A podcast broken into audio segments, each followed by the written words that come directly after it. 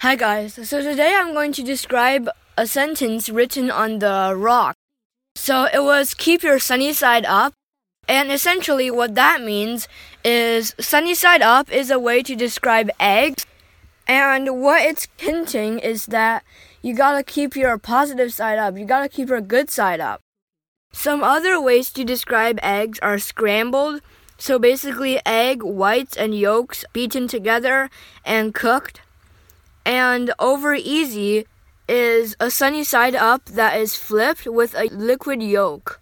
And poached is unshelled eggs cooked in a hot liquid. Another one is over hard, a sunny side up egg that's flipped with a fully cooked yolk, so it's not runny whatsoever.